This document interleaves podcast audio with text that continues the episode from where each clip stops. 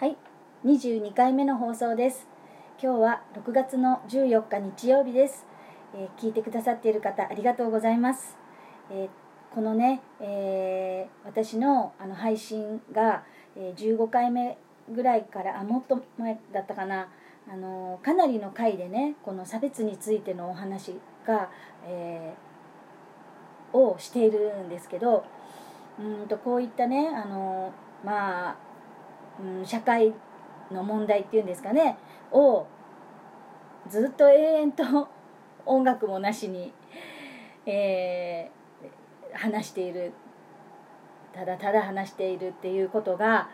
ででも皆さんがあのこうやって聞いてくださっていることにあの本当に感謝しています。それにあのそれについてのリアクションのねボタンもいっぱい押してくださってもうすぐね1000件に届くところまで来てあのうんなんだろう本当にあの皆さんのあの気持ちがあの嬉しいです。はい、えーもう少しねこの差別についてのお話は続きますけれどもお付き合いくださる方、えーどうぞよろしくお願いします。えー22回目の放送で、えー前回の放送では、えーその白人の人たちが作る、えー社会の中で黒人の人たちが、えー住みにくくなってで、えー苦しい生活を強いられている。その仕組みにあの経済の格差があってどうしてもその黒人の人たちがあの貧困に陥ってしまうような仕組みがもうできてるっていうことだったんですよね前回のお話がね。あの黒人が住む地域にあの支援が届かなかったりとかあーそのためにあの教育する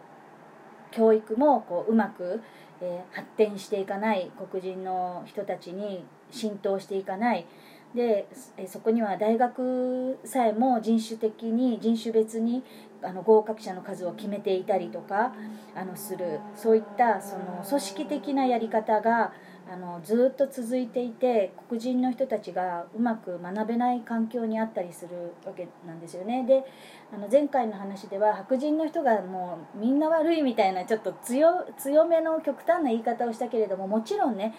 もちろん白人の方たち全員が悪いわけではないですよね。今回の抗議デモだってたくさんの白人の人たちが立ち上がってるんですよね。これはもうあのすごく増えてるっていうこと。で人種差別だけじゃなくて差別っていうことについていろいろなあの差別にはいろいろなあのものがあって目に見える差別もあればあの目に見えない分かりにくい差別もある。でこの分かりにくい差別っていうのがね偏見からあの私自身もあのやってしまいがちなことちょっと考えなかったら何も考えてなかったらやってしまうこともいっぱいポロポロポロポロその周りにはあって、えっと、こういうこともお話ししていきたいんだけど、えっと、でもまあ黒人の方たちがそうやってそのなるのは全ての白人がそうしてるわけじゃないっていうことを今言いたかったんだけどでしかもあのやっぱり幸いにもこのメンタルっていうものは遺伝しないからだから歴史から考えて遺伝性のものじゃなかったっていうのは本当に良かったことだと私は思うんだけどね。うん。だから人の気持ちって遺伝しないからさ、うん、どんなに悪い環境で育っても、えーいい人はいるしどんなに素晴らしい環境で育っても悪い人はいる。もうこれでもう一目瞭然。かんその感性とか感覚メンタルとかそういうものっていうのは遺伝しないということだから白人全員がそうだとは言わないんだけどただ差別の根源を考えた時に歴史から見るとそういう支配者がいてでそこには甘い汁を吸ってそういう魂胆があるっていうことではないかなと思うのね。もっと露骨な言い方をするとさ、うん、と儲かるとかさ楽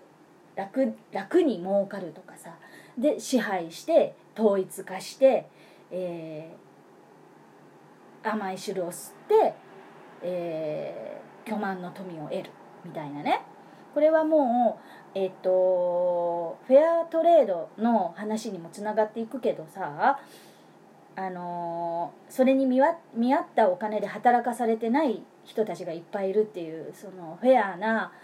あのお金のトレードをせずに物もトレードせずに、えーと、すごい低賃金で働かされてる人もいるっていうこれもね一つの差別だしあの全部あの人種差別黒人の人が住みにくい世の中そういうマイノリティな人たちが住みにくい世の中社会世界があるっていうのもこのお金に全部絡んでることだと思うんだよね。で果てしなくてものすごい大変な問題だと思うんですね。だけど解決できる問題だと私は思ってこうやってお話ししてるんだけどだからまあもう何が正しくて何が正しくないのかも分かんなくなってくるほどいろいろ問題あると思うんですよ。教育が悪いのかうん教育悪いよね。経済が悪いのうん経済悪いよね。って思うし根こそぎ歴史が悪いのかって言ったらそれもそうだしうん、まあでも世の中見渡したらこれはひどいとかさあの声を上げなければいけないこれはって思うような誰もが思うようなことっていっぱいあるじゃないあると思うの。であの日本人だってあの今回のねコロナの問題では差別された時期もあったしさうちの娘はイギリスで実際にあの振り向きざまにアジア人だからってあのコロナって言われたりとかさコロナ持ち込むなって言われたりしたことも何回もあったし一人で歩いてたらきっと危険だっただろうなってボコボコにされたかもしれないっていうあの時もあったって言ってたしいやも本当にあのそういう意味ではあの差別ってあの黒人の人たちだけじゃないそういう問題があるわけですよ。アジア人なんてね格下に見られていたりするわけでキリがないわけですよ。それからまああの例えばインドインドだったらさカースト制度だからあのカーストが下な人っていうのはもうゴミ扱いされて平気でしたりするし、うん、まあもっと身近なところで言ったらもうこれはあの偏見っていう部分にも入っていく話だけど例えばさあのよく言うじゃん。女性はお茶組だとか昔言ったんでしょ？そういうことね。時代錯誤も甚だしいと思うんだけどさあの、まあ、そういうことも、まあ、ありますしね。女性は女性らしくとかさ男性は男性らしくっていうのもね。だからほら最近もうここ何年も前からさ「あの何々ちゃん」って言わないで全部さん付けになったりしてるじゃない？そういうその差別に対してとか人権の問題っていうのがもうどんどんどんどんこうあのなて言うんだろう確信についてきている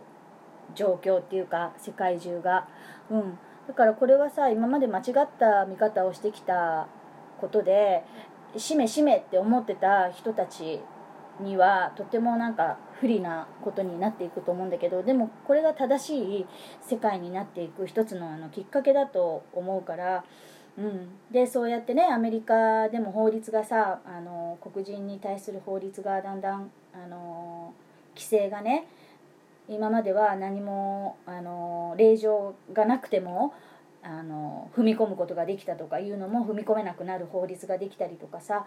あのしてるわけじゃない。だから悪い行いが永遠に続くっていう理由続く理由っていうのはそういうことで立ち上がらなかったりあの何もしないからっていうことが悪い行いが永遠に続く理由なんだよね、うん、このタイトルにもあるけどこのラジオトークの「悪い行いが永遠に続く理由」って。それは何もしないからなんだよね。もうこれはもう明らかに。何かすれば何か変わるわけで。うん。で今はそういう時に来ててそのその貧困を生んでしまうあのマイノリティが踏みにじられてしまう、まあ、社会だからあのいけないっていう私の意見なんですけどでもねこの話ってあのもう何回目になるかな。私が人種差別の話を始めたのがもうだいぶ前になるけどその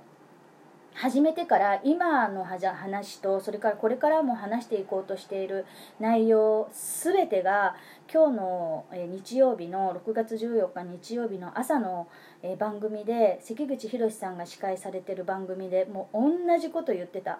私はもう本当にあのもう特別番組組んでもいいんじゃないのかなって思うぐらいだったんですけどうん。それを見て本当にね胸がスカッとした気分だったんだけどうん。もしね再放送とかで見れる人がいたらぜひ見てほしいと思います。全く同じこと言ってるから。うん。まあそれが何だってことなんですけどね。同じだからって別にっていう感じだけどでもこう間ち間違ったことをやっぱり言ってなかったからちょっと良かったっていうふうにもまあ思ったわけです私。うん。それでまあえっ、ー、とそのどうどうしたらいいかなっていうことでねあのかこれからさそういう何て言うんだろう無限のループっていうかさあのまあ例えばさあのその原因にはさ差別する側もあ差別される人たちがあの教養がなかったりとか経済があの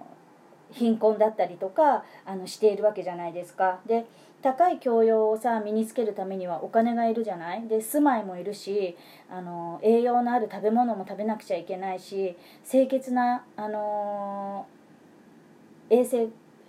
えー、衛生環境か衛生環境も必要じゃないですか。うん、だから全てにお金がかかるわけじゃないですか。だからあの貧困ということはこう今言ったみたいに学ぶこともできないからあの貧困がやっぱりあの無知を呼んであのそういったあの大きなね、えー、問題に、まあ、発展してしまう、うん、このなんか終わりのないループみたいなこの体制をあの助けるのがやっぱりお金だと思うのね。うん。それでその話をあのこれからしていこうと思います。だから23回目の放送につなげていきたいと思います。えっ、ー、となんかすごいねこれ台本なしでさその場の私の言葉を勉強した私なりに学んだことを言葉にしてるんだけど